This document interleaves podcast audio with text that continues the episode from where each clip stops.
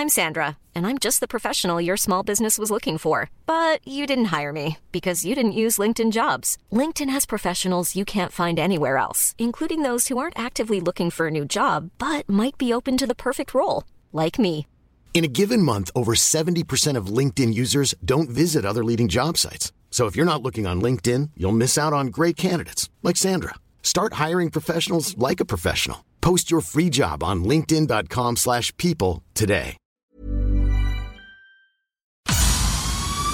El Heraldo Media Group presenta Periodismo de Emergencia con Arturo Rodríguez, Hiroshi Takahashi y Roberto Aguilar. Con las reglas del oficio.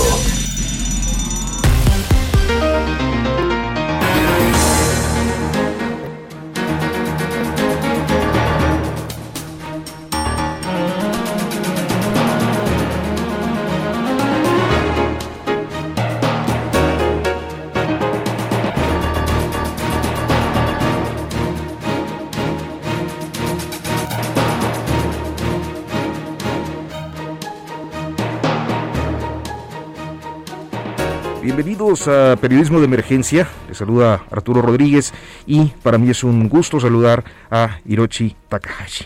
Muy buenos días Arturo. Muy buenos días José Luis. Estamos en esta semana que como lo estábamos platicando el fin de semana pasado pintaba para ser pues demasiado demasiado este frenética no llena de temas y llena de asuntos que al final como estuvimos platicando ustedes lo recordarán eh, una de las grandes apuestas era el tema de la pues elección o esta encuesta eh, en Morena. Y al final como habíamos platicado parece que no quisieron aceptar muy bien el resultado de este ejercicio, ¿no? En efecto, en efecto, ha sido uno de los temas del cierre de semana. Bueno, todavía hoy, que es cuando se oficializa, a final de cuentas, estuvimos frente a una filtración anticipada por unas 24 horas de la, de la encuesta que colocó en empate a Mario Delgado y Porfirio Muñoz Ledo. Pero, si te parece, pues vamos al próximo pasado. Próximo pasado, la noticia que debes saber. El encuentro del poder privado y el poder público tuvo por escenario el Salón Tesorería de Palacio Nacional, cuando el lunes las cúpulas empresariales, con el Consejo Mexicano de Negocios incluido, acudieron al encuentro con la investidura presidencial. El plan de infraestructura se convirtió pues en un acto político, pues el anuncio de 39 obras, 7 que ya están en desarrollo y 32 adicionales, solo tuvo por sorpresa la reactivación del tren México-Querétaro, sin mucha información adicional. El presidente López Obrador reaccionó a la manifestación de Frena, que le tomó la palabra, pretendidamente convocando a 100.000 personas y exigiéndole su renuncia. Frena, tienen que echarle ganas porque a este paso pues van a estar aquí en el Zócalo hasta eh, el 22. Eh, nada más que se vengan a dormir los dirigentes, porque nada más están las carpas ahí. Ya voy a mandarle a poner una enramada para colgarles unas hamacas. Las referencias a Frena surgieron de nuevo a lo largo de la semana, especialmente cuando el jueves se refirió al nuevo colectivo ciudadano México Sí.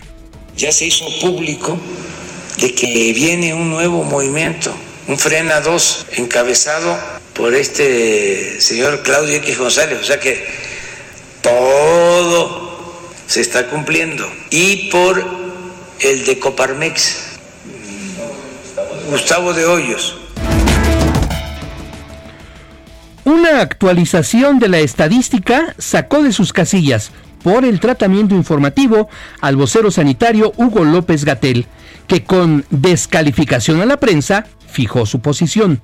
Todas y cada una de ellas muy lamentables, todas y cada de ellas, una de ellas lamentables, pero afortunadamente en términos de la interpretación que se puede hacer técnica y científicamente sobre el curso de la epidemia, son cada vez menos. La votación que en la Cámara de Diputados se propuso extinguir fideicomisos provocó que los legisladores llegaran a los golpes, aunque finalmente la petición presidencial quedó aprobada. La semana planteó otros asuntos, como la comparecencia de Genaro García Luna, suspendida momentáneamente por la falta de compostura de reporteros mexicanos en el, en el enlace y a la que hoy nos dedicaremos de manera amplia. Heraldo Radio. La HCL se comparte, se ve y ahora también se escucha. A José Luis por esta eh, crónica semanal. Hirochi. Sí, vamos a platicar, como bien menciona José Luis Reyes, con nuestra compañera amiga Penilei Ramírez. Ella es reportera de Asuntos Especiales en Univisión, columnista del diario El Universal en México y ha estado desde hace ya varios años, meses dándole seguimiento a Genaro García Luna, uno de los temas que esta semana estuvo pues bajo los reflectores de por lo menos eh, toda la prensa mexicana, ¿no? Eh, sí, y también con incidencias incidencias de, de pronto la prensa mexicana se convirtió en nota y de pronto pues todos los mexicanos comenzaron a tener un poco más de pues preguntas alrededor de este caso que se está convirtiendo igual de mediático tal vez que, que el que el que pasó hace poco con el Chapo incluso tiene muchos de los mismos personajes alrededor Penilei Ramírez muy buenos días Penny Hola, muy buenos días. Saludos para ustedes y saludos a toda la audiencia. Muchas gracias por estar con nosotros. Platícanos eh, dentro de esta investigación que han estado eh, dándole seguimiento en realidad dentro de Univisión, eh, pues han eh, soltado otros hallazgos alrededor de Genaro García Luna, uno de los eh, grandes hallazgos, además de lo que han sacado de las propiedades y de la vida de Genaro García Luna allá en Miami, los nexos con los empresarios con los que se movía, pues tiene que ver con el flujo del dinero, ¿no? Has estado siguiendo esos capitales. Cuéntanos, por favor, cuál crees que es eh, pues la parte de estos hallazgos en los que tenemos que concentrarnos y que seguramente serán parte de este juicio en los próximos meses. Pues mira, eh, como saben, eh, importante, me parece importante aclararlo para la audiencia, el, el caso que llamamos en, la prensa el caso García, en realidad son varios casos. Es un caso eh, que se está llevando a ver, vamos a ajustar un poco el audio porque este creo que tenemos un problemita con la eh, señal, pero eh, pues sí, fue un caso verdaderamente eh, el de la prensa antes de continuar con Penny y estos aspectos de, la, de las investigaciones que hay, que son varias.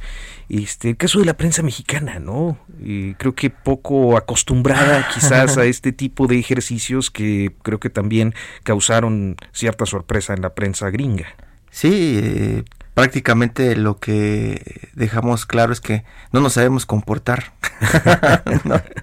Y al final terminamos como noticia por, por querer estar este, eh, haciendo nuestro trabajo y es uno de los temas también que pues a muchos seguramente les está sucediendo en este momento cuando están haciendo sus conferencias, ¿no? Así De es. pronto estar este siempre no falta que tienes una conferencia telefónica, una conferencia por alguno de estas plataformas como Zoom o, o por eh, eh, eh, Meet y algún ruido se mete, ¿no? Por no tener cuidado. El de los tamales o en fin, Penilei, creo que ya estamos de regreso, Penilei Ramírez, buen día, muchas gracias. Eh, buenos días, pues ahora hablamos de lo de la audiencia, porque yo estaba en la- No, no, no, no, no, pero estábamos, la de verdad lo es que- más hilarante que me ha pasado en mi carrera, debo decir, de la cosa más divertida que me ha pasado. La verdad es que a mí me dio mucha pena, pero Pena ajena. Empecemos por ahí. Sí me parece que hay algo que Ale- Alejandra Shaul el otro día mencionaba en Twitter y creo que es importante destacarlo. Es verdad que las voces que se oían eran en español.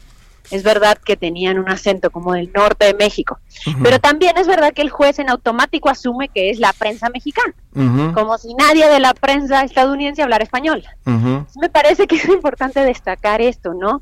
Eh, cuando hablamos, y lo digo porque yo misma, yo estaba como tu, tuiteando en vivo a la audiencia y yo también dije, pues la prensa mexicana, ¿no? Eh, era- fue, la verdad es que fue muy, muy gracioso porque se metían y tosían y hablaban, el juez los regañó y entonces decía, mira, men, ya nos están regañando, que oía como dice Arturo los tamales.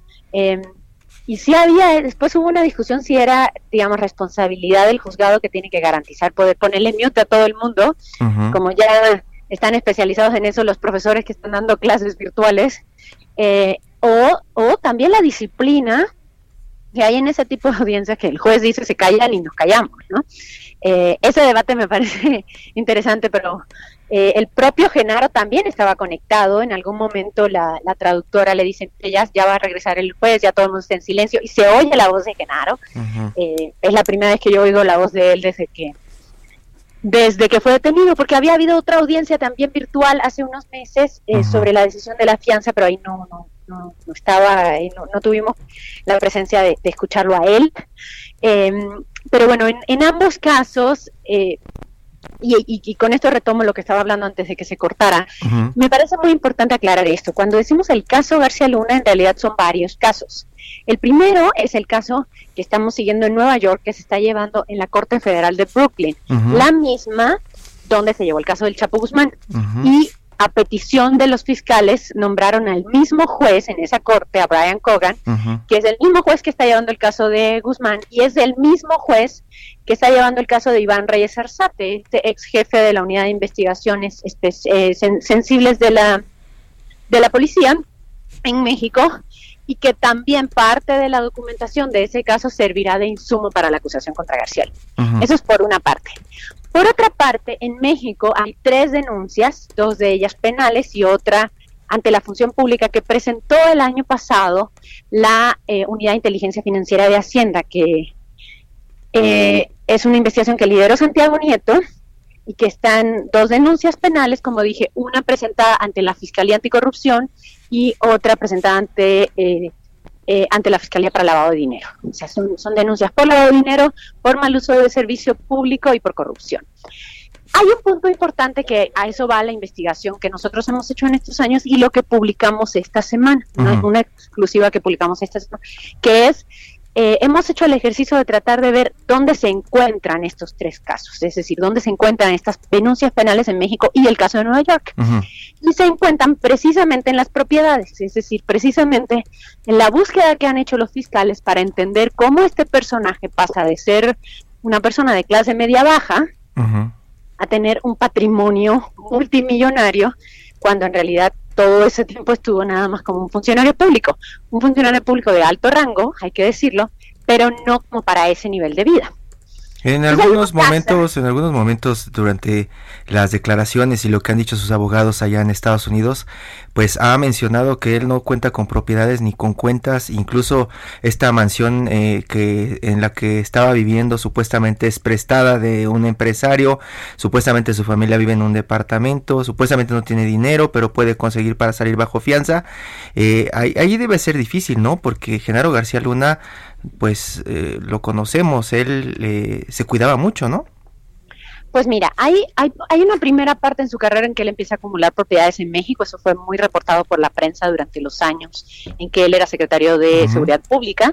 Después se muda a esta casa, que en realidad yo no considero que sea una mansión, o sea, sí es una casa grande en una muy buena zona, eh, pero tomemos un poco de dimensión. Sí es una casa de 3 millones de dólares, pero en Miami hay casas de 40 millones de dólares. Entonces, es una muy buena casa, tiene una piscina, está muy cerca del mar, sí es una residencia, o sea, grande, pero no tanto como una mansión. Eh, yo hemos seguido en Univision historias de, de boliburgueses y, encontramos una casa de 16 millones de dólares con 20 cuartos, ¿no?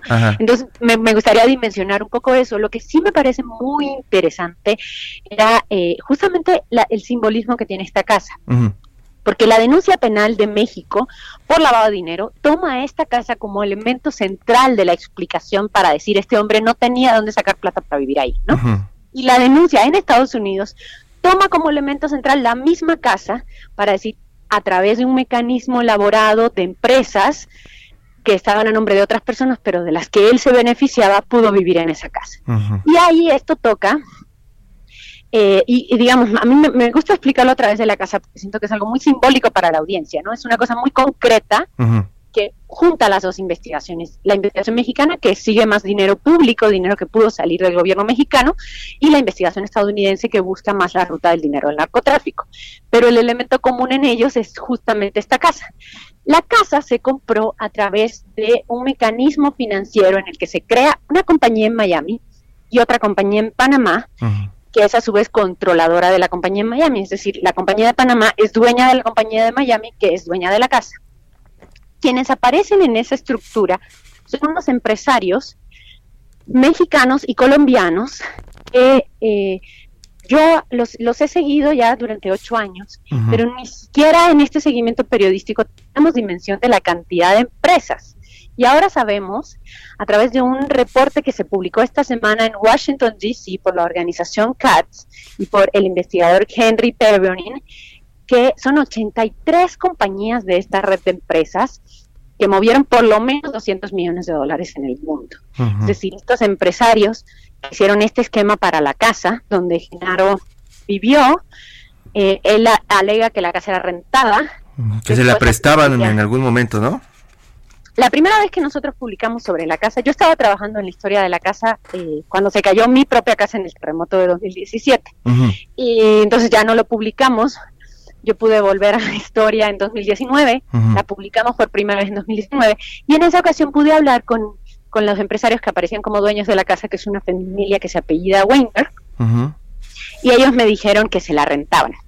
Y quedaron de mandarme una copia del contrato de renta, lo cual nunca hicieron. Nunca llegó. Ese mismo cuento le hicieron los, o sea, eso mismo le contaron la defensa de Genaro a los fiscales y los fiscales que sí, sí podían averiguar qué pasaba en, las, en las cuentas bancarias encontraron que él vivió allí durante cuatro años, de 2012 a 2016, y solo pagó renta dos meses. En cuatro años. Es decir, que sí, tienes razón, en términos prácticos se la prestaban, entre comillas, aunque tenían un contrato de renta. O sea, eran muy caritativos estos amigos. Yo quisiera tener un amigo que me preste una casa de tres millones de dólares en Miami Tengo muy buenos amigos, pero... No te la prestan.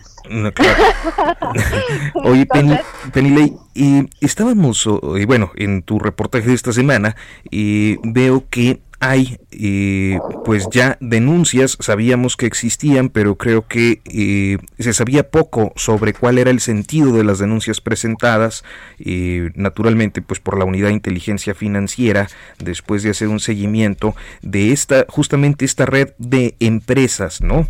¿En qué consiste esta, esta investigación de la, de la unidad de inteligencia financiera que va a dar a las denuncias? La investigación eh, que hace la Unidad de Inteligencia Financiera en la que se basan estas, estas dos denuncias sigue la ruta del dinero de una manera más explícita de lo que hasta ahora sabemos que han hecho en Nueva York. O sea, eh, lo que ellos hacen es, ellos buscan las empresas que estaban registradas a nombre del propio Genaro, que son varias empresas relacionadas con su consultora de seguridad. Esta consultora que se llama, su nombre comercial es GLAC, o sea, Genaro Luna and Associates Consulting, o sea, GLAC. Entonces ellos buscan de dónde le llegaba dinero a GLAC, a dónde mandaba dinero a GLAC, y a partir de ahí empiezan a tejer una red como las que suele hacer la unidad de inteligencia financiera, de con qué otras empresas estaba conectada, a través de las transferencias electrónicas. Ellos amplían la red y encuentran que estaba conectada con otra compañía eh, que ahora es central en la investigación, también en la investigación estadounidense, que se llama Numbab. Es una compañía que fue creada en Panamá en 2005, empezó a operar en México en 2011 y tuvo más de 200 millones de dólares en contratos con gobernación de México, principalmente para el sistema federal de prisiones durante la administración de Peña Nieto cuando Osorio Chong era secretario de gobernación. Lo que encuentra la unidad de inteligencia financiera es que no siempre había un contrato que lo avalara o una justificación. Se sacaban el dinero de gobernación como si fuera un cajero automático y este dinero terminaba en las cuentas de esta compañía Numbaf, que a su vez transfería dinero a otras cuentas, entre ellas de las empresas de García Luna. Esto pasa en México, pasa en Estados Unidos. Este reporte de Washington tiene acceso a algo que no tenemos acceso desde la prensa, que son los reportes internacionales de aduanas. Se encuentra que además estaban importando equipo de espionaje a México, a Panamá, a Colombia, están cobrando con esos, con, esos gobiernos también, que esos, en, el caso de Panamá y Colombia, empezó la cosa desde que él era secretario de Gobernación en México, de, Seguridad Pública en México, y al mismo tiempo eh, empiezan a tejer la red de cuáles eran los otros asociados. Terminan siendo denunciados en esa investigación una hermana de García Luna, su esposa Cristina Pereira, varios de sus, de sus em, ex empleados y eh, padre e hijo eh, Alexis y Samuel Weinberg, que son los que eran oficialmente dueños de esta casa y se la prestaban caritativamente a su amigo. Eh, en esta parte, Penilei, de pronto mucha gente le está dando seguimiento porque piensa que de pronto se puede encontrar como la gran fuente o el gran el gran el gran cajero en donde García Luna guardaba dinero presuntamente del narcotráfico, porque en Estados Unidos se menciona mucho eso, que eh, pues precisamente no lo dejan salir bajo fianza porque creen que con la red que tiene y la protección que tiene presuntamente del narcotráfico y las autoridades corruptas se puede perder fácilmente y no regresar para ser enjuiciado. Eh, en lo que estamos viendo y lo que ha estado saliendo, pues prácticamente tiene que ver como con un esquema de lavado de dinero muy bien establecido y que prácticamente eh, pues es dinero que estuvo sacando del gobierno federal, pero dinero del narco todavía no, no hay trazos, ¿verdad? O no es público nada de eso. A ver, eh, yo he estado muchos meses, los últimos meses, siguiendo esa ruta. Eh, y hay una hay un problema metodológico, que es, eh, si no quiero sonar aburrida, pero el dinero que sale del gobierno se transfiere a una cuenta, se transfiere a otra cuenta, se manda al extranjero y termina en una casa, es relativamente fácil de rastrear para las autoridades. No para nosotros porque no tenemos acceso a los registros bancarios, pero sí para las autoridades. Lo que podemos hacer desde el periodismo, y así fue como yo llegué a esta historia en noviembre de 2012, es empezar por el final, empezar por lo que compraron y ver de dónde, de dónde venía, ¿no? La ruta al revés. Lo que hace la, la, unidad de inteligencia financiera es hacer la ruta, digamos, en el orden en que sucedieron las cosas, que es sale del gobierno, se deposita en la cuenta, de esa cuenta se transfiere fuera y de esa, de esa cuenta fuera se, se invierte en una propiedad. El asunto es que toda esa ruta sí se puede seguir fácilmente cuando se trata de dinero público.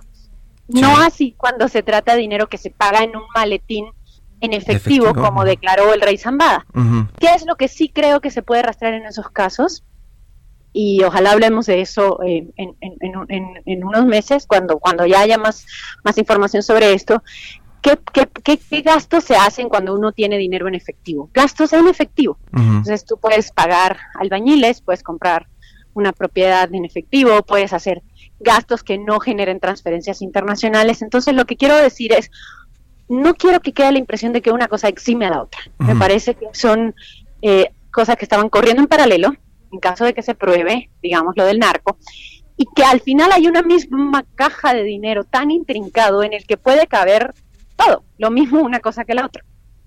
Es decir, si tú tienes una transferencia de 200 millones de dólares y, y además recibiste 3 millones del narco, no es tan complicado que en esa misma ruta aparezcan esos 3 millones. Sí, que los limpies de pronto en algún momento en el paso de esas cuentas. A través, exacto, porque ya tienes una estructura demasiado grande y, e intrincada para poder, para poder mover enormes cantidades de dinero. Eso, esto que estoy diciendo no es una interpretación personal, es la interpretación que están dando los fiscales a esta misma eh, ruta del dinero que terminó en la casa. Y es la misma, la misma ruta, digamos, que sigue la unidad, eh, eh, la, unidad de investigaciones de CATS, esta organización de Washington DC especializada en seguridad transnacional, que publica su reporte esta semana a partir del informe de Hacienda de, la oficina de Santiago Nieto. ¿Por qué me parece importante, perdón, explicar esta parte? Porque siento que a veces nos da la impresión que es una cosa o la otra. Lo que parece ser por las investigaciones oficiales hasta ahora es que es una cosa y la otra no, no una exime a la otra. O sea, pues podemos ver claramente un caso de movimiento de dinero público que va a cuentas privadas y los fiscales pretenden probar que también en esa bolsa había dinero del narco. Vamos a ver si lo prueban. Penilei Ramírez, yo te agradezco mucho que nos hayas hecho el favor de tomarnos esta llamada y platicarnos pues de este reportaje que resulta muy interesante en el contexto del proceso que se sigue en los Estados Unidos y de las denuncias que que se han interpuesto también en México sobre este personaje, Genaro García Luna. Pues muchas gracias a ustedes y muchísimas gracias a la audiencia. Y este tema todavía va a, vamos a estar hablando de él un buen rato, así que espero que conversemos otra vez. Sí, ojalá que sí, y ojalá que en tu próxima entrega nos cuentes más de este nexo que conecta a estos empresarios con Genaro García Luna, uno de los grandes misterios también, ¿a poco le daba para tanto, no? Así es, sí, al, final es, es, es, es, parte de lo que, lo que revela la, la investigación y eso eh, olvidé mencionarlo antes, pero es importante. Hasta ahora, el nexo de la casa en, los, en, en, la, en, en, lo que se ha presentado en la fiscalía hablaba de un asociado de los Weinberg, un hombre que se llama Nathan Wansier, que es eh, colombiano. Pero parte de la investigación que ahora se revela con el reporte de Washington es que en un juicio, que era un juicio civil en Miami, en un momento continuamos. Periodismo de emergencia. Regresamos con las reglas del oficio.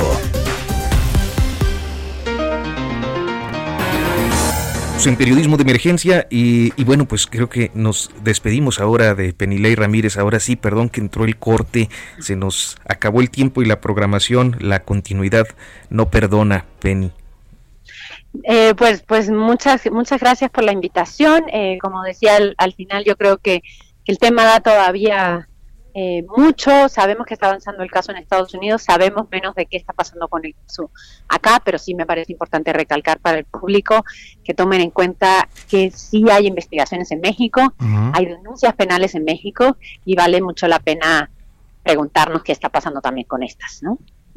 Muchas gracias, Penilei. Muy buenos días. Ya platicaremos después más de estos nexos de los empresarios y de cómo se conformó pues esta red de prácticamente desde afuera, diríamos, de lavado de dinero. Sí, por supuesto. Yo creo que en los próximos meses vamos a tener mucha más información. Sabemos que parte de la información de Fiscalía va justamente a esto, a los movimientos del dinero. Entonces, eh, va a ser un caso muy rico, digamos, de cubrir, porque abarca no solamente, digamos, la anécdota eh, de narco, sino también cómo el dinero se mueve a partir de estos eh, tratos, a o sea, si tomamos en cuenta lo que la Fiscalía ha ofrecido como prueba hasta ahora. Penilei Ramírez, muchísimas gracias, reportera de Univisión, quien nos platicó más acerca de esta investigación ya de años y que pues está comenzando a dar muy buenos frutos, ¿no, Penilei? Gracias. Gracias a ustedes, saludos a toda la audiencia, que tengan muy buen fin de semana. Buen fin de semana, hasta pronto, gracias. Y bueno, continuamos. Y fíjate que uno de los aspectos que ya no pudimos abordar por una cuestión de tiempo, me parece muy interesante, en el caso de Genaro García Luna, es que como parte de las investigaciones ha resultado que existe un tinglado de relaciones familiares eh, en estas empresas, es decir, eh, aparecen como socios o como funcionarios dentro de las razones sociales, este, la esposa, una hermana, eh, otro familiar de nombre Osvaldo Luna, y me parece muy interesante porque esto nos lleva al origen de pues un personaje que ha resultado siniestro de acuerdo a las coberturas naturalmente pues no hay verdades definitivas aún, o sea, eh, todo está sujeto a, a probanza, pero hasta el eh, creo que el momento lo que tenemos con las revelaciones periodísticas es la comprensión pues de un hombre que se encumbró en la política mexicana, ha hecho negocios y presuntamente está relacionado con el AMPA un hombre muy fuerte en México. Eh, si teníamos, cuando teníamos la oportunidad de cruzarnos con él, de saludarlo, de, de, estar con él, pues tú sabías que era un personaje pues que tenía todo el poder este, en sus manos. Prácticamente era un hombre intocable, un policía muy fuerte, muy poderoso que lo mismo presumía sus relaciones con las agencias de Estados Unidos, que pues también eh, llegaba a presumir su gran relación con muchos empresarios acá en México, presumía su relación con grandes políticos, ¿no? De tradición, y es un personaje también que imagino, eh, nos deja también con muchísimas dudas porque al ser de pronto uno de los personajes que tenía derecho de entrar a la casa de los presidentes, de la casa de los poderosos en México, a ser un hombre que está guardado en una cárcel en Estados Unidos, pues lo que genera son muchísimas dudas de qué es lo que pasa, como bien dices, con todas esas relaciones que tejió desde la familia hasta algunos de sus protegidos o algunos de sus padrinos, ¿no?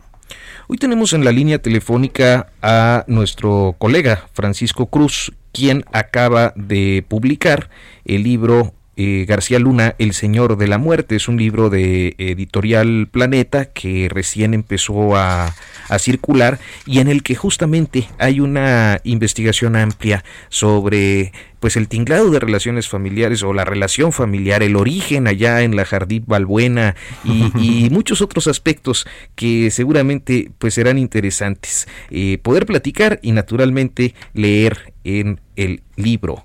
Francisco Cruz, muy buenos días, gracias por aceptarnos la llamada. No, hombre, al contrario, muchas gracias por la invitación.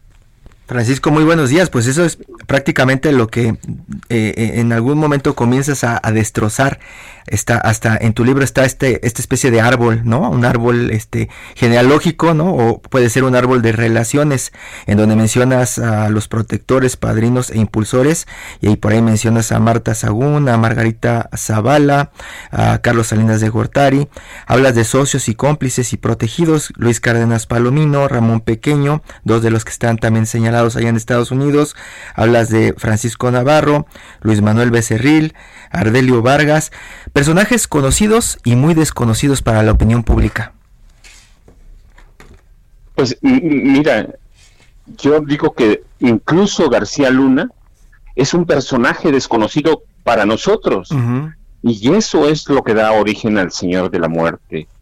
Este, lo conocemos ya cuando está bien asentado en el CISEN, cuando está por salir, eh, eh, lo llevan a la Policía Federal y, empieza una carrera que es fulgurante y, parece que es un hombre sin pasado, que se formó a partir del CISEN y, se convierte en todo lo que es un monstruo, ¿sí? y, que cada día salen cosas, detalles que dan uh, ese aspecto de monstruosidad, pero la idea entonces es, bueno, ¿cómo se forma un personaje de esa naturaleza? ¿Cómo llega hasta las altas esferas del poder? No, no puede ser que haya salido de la nada. Y el libro entonces eh, va hacia atrás un poco, ¿sí? Hasta la niñez de este personaje, hasta donde empieza. Y, el libro arranca justamente con su nacimiento, que no, que, que, es una duda todavía, está registrado en la Ciudad de México en los 60, ¿sí? Pero hay evidencia porque la recopiló bien con sus vecinos o ex vecinos, con agentes de, del servicio secreto que existía en México, con agentes de inteligencia del Servicio Federal, sus padres llegan huyendo de Michoacán en la mediados de los 60, se asientan en una colonia popular en Ciudad de México, por un año no salen y hasta el año presentan vivo este niño que los vecinos dicen que ya venía nacido desde Michoacán. Y que a los 11 años lo recluta una pandilla de agentes del servicio secreto para que le sirva como dedo, espía, informante, soplón, halcón, como quieran llamarle, todo es más o menos lo mismo. Un halcón, un halcón desde niño. Sí, claro, lo, lo, lo, lo, reclutan y él es el responsable de identificar, a ganarse la confianza de los comerciantes ricos de las de siete colonias. y, y después, una vez identificados, este, eh, los viejos agentes del servicio secreto que después son integrados a la Dirección Federal de Seguridad, la Policía Política, a la PGR o a la Procuraduría de Justicia de Ciudad de México, se, eh, eh, los asaltan, los roban, los extorsionan y, empieza a formarse una personalidad de, además de un jovencito o un niño que tiene muchos complejos, primero por ser de extrema pobreza. Segundo, porque estaba inconforme con su estatura. Tercero, porque era tartamudo. Y descubre en ese proceso que el poder que le da la protección policial puede quitarle lo tartamudo. Y en la colonia hay testimonios que desde niño, cuando lo toman bajo su protección aquellos policías, a pillos y además a salvajes, él se hace un hombre violento, un hombre es, es, más, o menos, eh, Francisco, la, la, la historia de, del barrio del compañero Gandaya, que de pronto empieza a demostrar que es muy bueno resolviendo problemas eh, a, golpes. y que al final, cuando ya tiene cierta edad y cierta estatura y ya cierta fama en el barrio también, comienza a trabajar de madrina o de juda o como le quieras llamar, así le llamábamos antes, ¿te acuerdas? Y, y, y, empiezas a, a, crecer dentro ya de, del sistema eh, con las herramientas que de pronto el sistema no te permite utilizar, ¿no? Eh, eh, tú lo mencionas que era un gandaya, básicamente. Sí, claro, mira, era un gandaya, pero además este a los a, en 1985 porque eso sí lo tengo ya bien identificado se muere el, el, comandante que era el jefe de la pandilla y él forma la propia la propia con cinco, con, otro, con otras cuatro personas. Y, vecinos de, esa colonia en la que llegó a vivir lo, me, llevan hasta otro nombre que para mí era desconocido, Antonio Chávez, que, resulta que era su es su cuñado todavía. Es su cuñado y el, el 25 de diciembre de 1987 se registra su primer gran golpe. A, a, las 10 de la noche, la pandilla las cinco personas salen de la casa de la familia García Luna, caminan dos minutos, dos minutos y medio máximo, que es lo que hice, recorrí esa ruta, este, suben por la azotea a una vivienda, salen un rato después, regresan y se refugian en la, en, la vivienda de los García Luna. Y, en, los, en las siguientes horas se descubre que era un robo y que se habían llevado 250 millones de pesos. Híjole, pues muchísimas historias que has venido acreditando Francisco Cruz y desafortunadamente el tiempo se nos va eh, de manera veloz en la radio, pero yo te agradezco sobremanera que nos hayas aceptado esta comunicación, y además en sábado, este, pues para platicarnos un poco de El Señor de la Muerte, García Luna, El Señor de la Muerte, tu libro que acaba de, eh, de pues entrar en circulación. Sí, hombre, yo se los agradezco. Lo que trata el libro es de, El Señor de la Muerte, es de reconstruir todos los pasajes desconocidos de un personaje que metió a México en la violencia y que se hizo el hombre más poderoso de este país. Un, gran capítulo que se los recomendamos tiene que ver con Juan Camilo Mourinho. Y no, mira, ahí yo documento bien.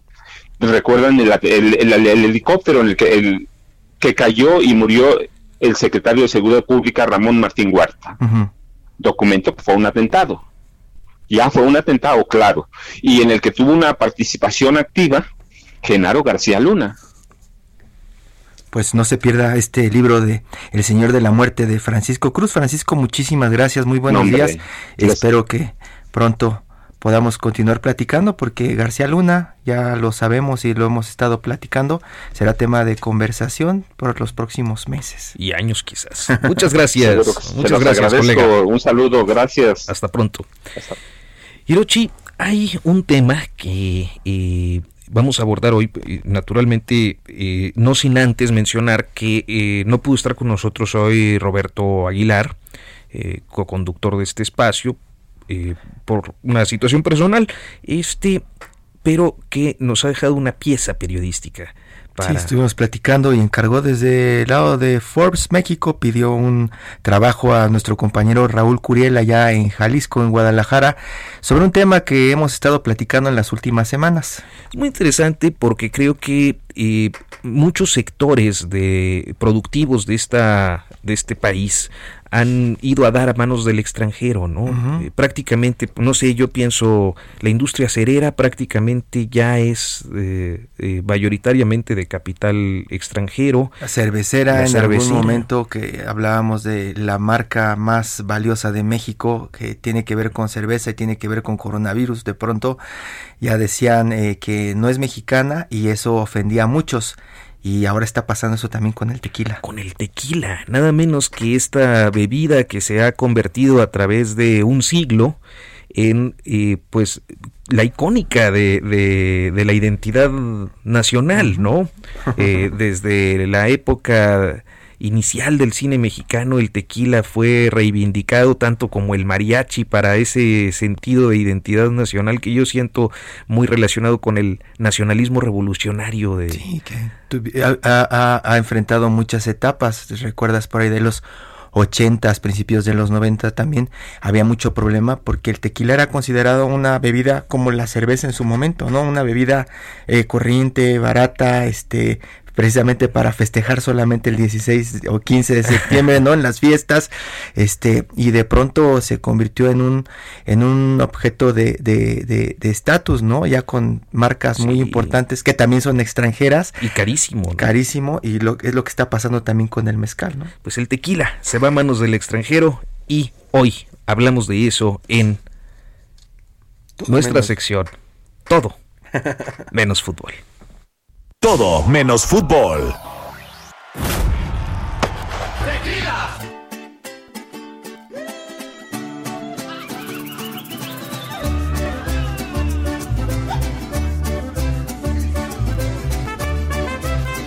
Hola amigos del Heraldo Radio. Saludo con gusto a Arturo Rodríguez, a Hiroshi Takahashi y al buen Roberto Aguilar. Primero que nada, agradezco este espacio para compartir con su auditorio temas del ámbito tequilero, aprovechando mi condición de local aquí desde la Perla Tapatía. Hablemos del tequila en manos de extranjeros.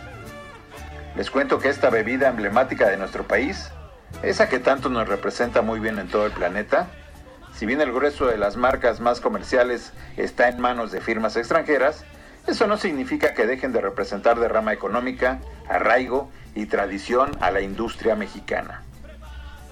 Brown Forman ostenta la marca Herradura. Bim Suntory es dueña de la marca Sausa. Bacardi es dueño del emporio Patrón y Cazadores. Campari posee tequila Espolón. Pernod Ricard es dueño de la marca Olmeca Altos. Diageo comercializa y con éxito marcas como Don Julio y Casamigos. Constellation Brand es tenedora de la marca Casa Noble, el tequila que anteriormente era propiedad del gran guitarrista mexicano Carlos Santana y que bueno, dicho sea de paso, qué buen tequila. Bien, pues esto no es un comercial.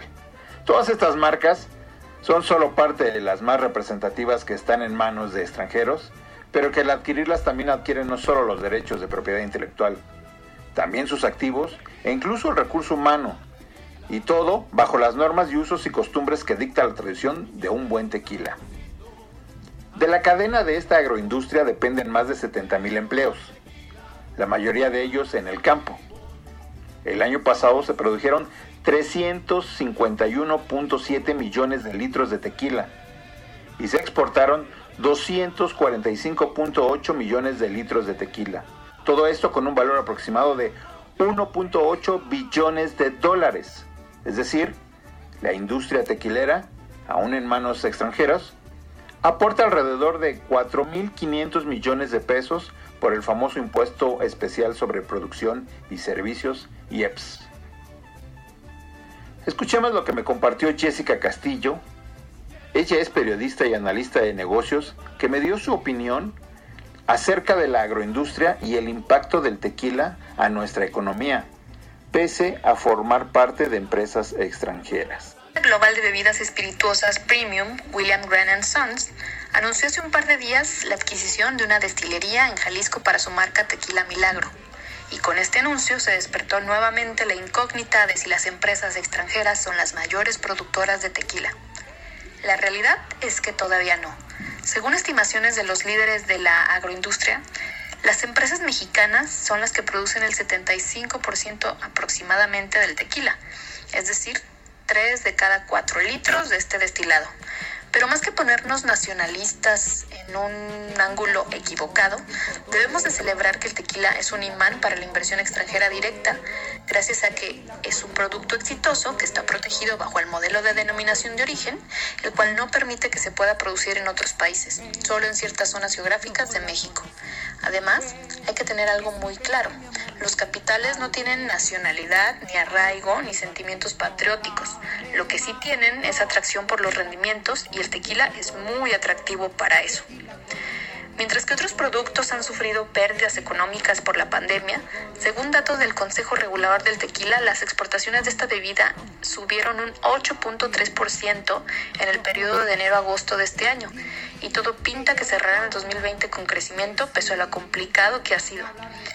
Por este motivo no es de extrañar que la firma británica de bebidas espirituosas William Grant Sons le siga los pasos a Diageo, Brown Forman, Campari, Bacardi, Bim Suntory y otras firmas extranjeras que han decidido apostarle al tequila.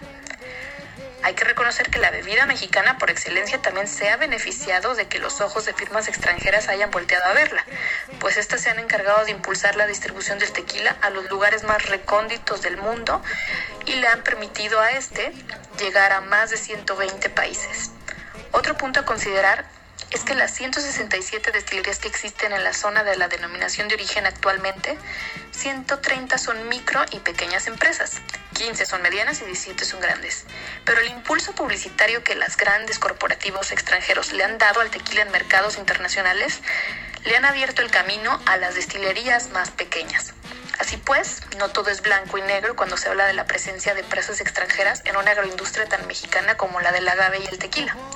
Al final de cuentas, sin importar quién lo haga, el tequila es una denominación de origen y eso significa que siempre será de México. Y es uno de los mejores regalos que nuestro país tiene para el mundo. Ahí lo tienen, Jessica es una voz autorizada, pues además de conocer muy bien a la agroindustria aquí en Jalisco, es también asesora de empresas en materia de comunicación. Pero permítame compartirles el top de los países más consumidores de tequila en el mundo. En la primera posición está Estados Unidos con el 83.18% del total del tequila que México exporta. En el segundo lugar está Alemania con el 2.06%. España es la tercera nación en el planeta al representar el 1.52%. Le sigue Francia con el 1.45%.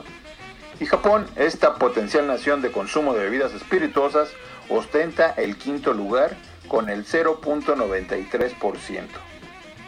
Canadá, pese a la cercanía con nuestro país y con todo y el TEMEC, es la sexta mayor nación al representar el 0.83%. Escuchen esto, Letonia, esa lejana nación, está ranqueada en la séptima posición al recibir y consumir el 0.70% de las exportaciones tequileras. Por encima de los italianos, que también ostentan el noveno mercado consumidor de esta bebida con el 0.68%. Y por último, pero no menos importante, están los colombianos. Ellos ya representan el 0.59% del total de las exportaciones de tequila en el mundo. Así las cosas, no les extrañe que en un futuro no muy lejano, al brindar con tequila, cambiemos el salud por cheers. Mi nombre es Raúl Curiel y mi Twitter arroba Raúl-Curiel. Hasta pronto. Pues gracias a Raúl Curiel por este reportaje. Qué interesante. La verdad es que, bueno, yo no tenía idea de la dimensión. Y el golpe que será en algún momento cuando todos los amantes del tequila se empiecen a dar cuenta de que prácticamente está en manos de extranjeros, comenzará a pasar lo mismo imaginamos que lo que sucedió con las cervezas en su momento, ¿no? Con las cervezas, sí, que además es relativamente reciente, ¿no? Eh, Todo el tema de los... Eh, la, la, adquisición, por ejemplo, bueno, la inversión de Heineken en, en eh, Cuauhtémoc Moctezuma, pues debe ser no mayor a unos 10 años. 10 años más o menos, sí, igual. Corona con su grupo y los problemas que tienen en este momento por la instalación de plantas en este país y pues vamos a estar viendo eh, qué sucede con el tequila. En una de esas hacen un anuncio de que dicen que no se va a permitir que el tequila se privatice por extranjeros, ¿no? Y sí, se ajusta todo. Y sigue el mezcal, que está pasando lo mismo. Este, ya veremos en otro momento, quizás sería interesante ver cómo eh, yo he tenido referencias de que inclusive los productores mezcaleros están muy preocupados porque como la construcción de la norma oficial mexicana, en este caso para las bebidas de agave, este, se impone desde el ámbito tequilero, pues está propiciando que bajen los estándares en el mezcal eh, con una orientación comercial que termina favoreciendo una vez más a las inversionistas transnacionales. Pues parte de lo que esta semana se ha estado platicando tiene que ver con los negocios, con el tequila. Este fue un anuncio muy grande de, de esta adquisición y también pues ya escuchamos todo el tema de Genaro García Luna, eh, eh, un enfoque más allá de la nota diaria, ¿no? Claro, eh, con dos eh, trabajos de largo aliento. Y bueno, pues eh, mañana quizás hablemos un poco más de Morena, también teniendo ya claridad con el anuncio oficial de hoy de qué va a pasar. Vamos a platicarle más de Morena, cómo esperamos o cómo esperan los editores de un par de redacciones de este país que se pues eh, desarrolle la semana con este pleito entre Mario Delgado o este pleito, mejor dicho, entre Porfirio Muñoz Ledo y Mario Delgado, porque Porfirio es el que ha estado presionando y el que no reconoce este resultado, ¿no? Claro, y, y que es un pleito que expresa también eh, pues a los grupos Claudia Sheinbaum, Marcelo Ebrard, ¿no? Y, también le platicaremos un poco de fideicomisos, uno de los temas que continúa cada semana, cada día, generando nuevas preguntas. Nuevas preguntas de las que le estaremos hablando el día de mañana en punto de las 10 en periodismo de emergencia. Hiroshi Takahashi, muchas gracias. Arturo, muchísimas gracias. Muy buenos días. Buenos días a usted por el favor de su atención. Gracias.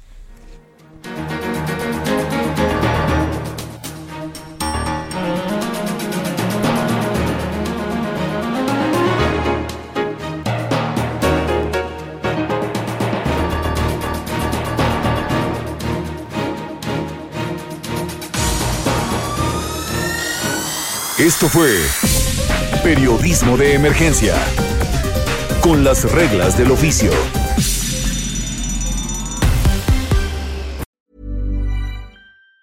Even on a budget, quality is non-negotiable. That's why Quince is the place to score high-end essentials at 50 to 80% less than similar brands. Get your hands on buttery soft cashmere sweaters from just 60 bucks, Italian leather jackets, and so much more.